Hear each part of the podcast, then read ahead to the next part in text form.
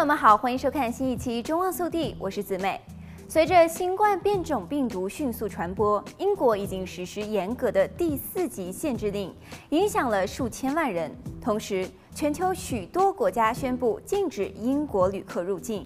虽然有关于变种病毒的检测都处于早期的阶段，包含很多的不确定性和未解决的问题，但是已知的三点就足以让这个变种病毒引起高度的关注。首先，它正在迅速地取代其他新冠病毒的版本，而且这种突变会对病毒的一些组成部分带来重要的影响。最重要的是，实验室的结果发现，一些突变会增强病毒感染细胞的能力。这些因素都能推导出新冠病毒变种产生了一种传播力更加强的变种新冠病毒。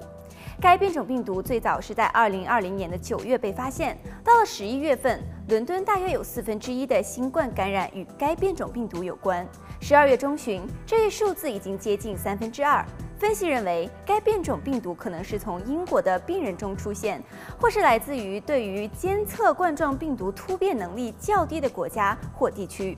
除了北爱尔兰，该变种病毒基本上遍布了英国的各地，但是主要集中在伦敦和英格兰东部、东南部。英国其他的地方似乎尚未大规模地发现该病毒。一直在监测世界各地病毒样本遗传密码的机构 Nextstrain 说。数据表明，丹麦、澳大利亚的变种病毒病例都来自英国，荷兰也报告了相同确诊病例。目前已经发布的初步分析显示，该变种病毒发生了十七个潜在的重要改变，其中病毒的精蛋白发生了变化，这是病毒用来解锁进入人体细胞的钥匙。一个名为 N501Y 的变异改变了病毒晶状物的最重要部分，令它们更加容易侵入人体细胞。